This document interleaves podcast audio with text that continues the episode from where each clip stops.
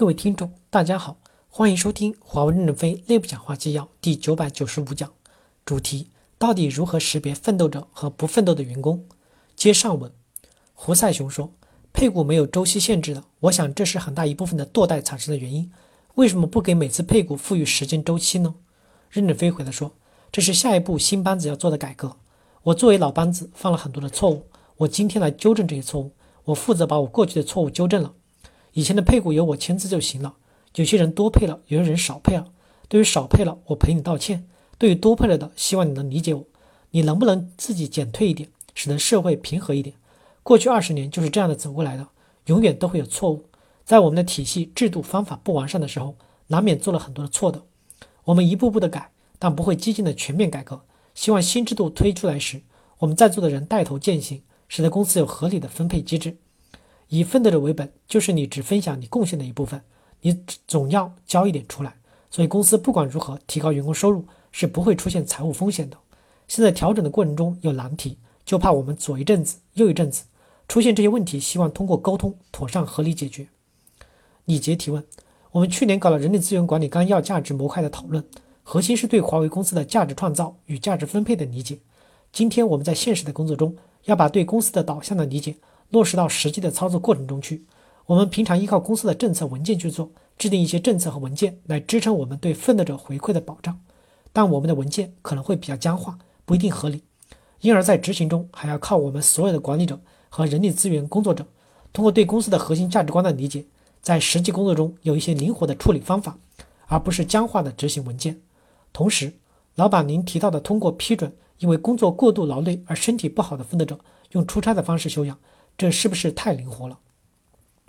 任正非回答说：“这些话我从来没和任何一个人讲过，只对胡厚坤一个人悄悄授了权。今天是你们逼出来的。在公司确定以奋斗者为本的时候，就要想到有人会累垮。我担心我们的以奋斗者为本的文化没有一个出口，员工会累坏的，因为他不想放弃利益，于是拼啊拼啊，然后有一天弹簧被压得过头了，就弹不回来了。我觉得这会是个问题。”这些在重大工作、重大项目付出了超劳动的人，如果有正确的考勤，他们会有足够的假来换休的。希望大家能理解，那些为了公司奋斗、伤害了身体健康的人，要得到更多的关怀与帮助。任何人都会有那一天的，没有一个人是钢铁巨人，能永远长存。我们不能对过去的英雄关怀，我们就不能有英雄辈出。但对英雄的关怀，不等于我当了英雄，我就可以堕代了。我们认为这个人身体不好了，是因为奋斗形成的。不是生理疾病形成的，那么部门要有一个合理的处理措施。不行了，自己多休假，不就是新股票不难了吗？把钱看得那么重干啥？如果说是奋斗的人，我们要保护，这个我们只给人力资源委员会授权，但人力委员会的眼睛可能看不清楚那么多。现在大家来看这个问题，有人确实是这个样子，我们要多多保护，不要有些人得了多次疟疾了，我们都不关心。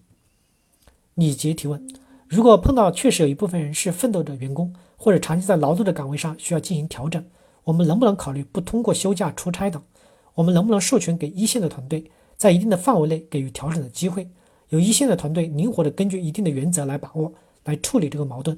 这是我的一个建议，解决一线有一些员工很劳累的问题。任正非回来说：“我不是强调一线员工，一线员工我们的管理者要合理的分配工作量。我是强调我们的骨干员工，强调的是高层管理者。”那么多年奋斗积累了很多疾病，这个问题一线员工要适可而止。没有叫你成天踩地雷，你见着地雷为什么不绕着走？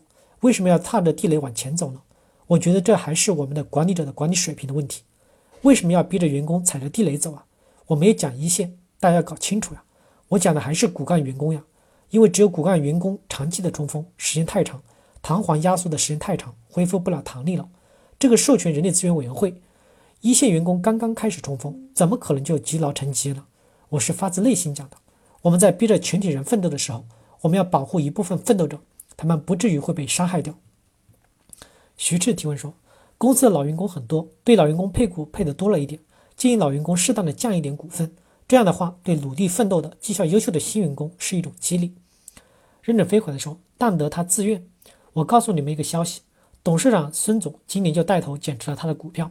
去年还有好多优秀的骨干自动写申请将股票减持下来，而且还降了不少呀。有些人自愿降了一半，人力资源委员会都已经批准了。明年队列清楚后，我也会减掉一部分股份。使队列更加的合理。所以要看到高层干部里的觉悟还是很高的，是能够理解公司的。